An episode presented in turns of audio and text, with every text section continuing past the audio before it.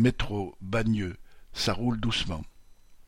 Le treize janvier, la nouvelle station de métro Bagneux-Lucie-Aubrac a été ouverte sur la ligne 4, inaugurée en grande pompe par le Premier ministre au rond-point des Martyrs à Bagneux, dans les Hauts-de-Seine. Cette ouverture a été qualifiée d'historique par la maire. Sans doute de l'humour, après six ans de travaux nécessaires, la destruction d'une tour, la suppression d'un supermarché, non remplacé jusqu'à présent.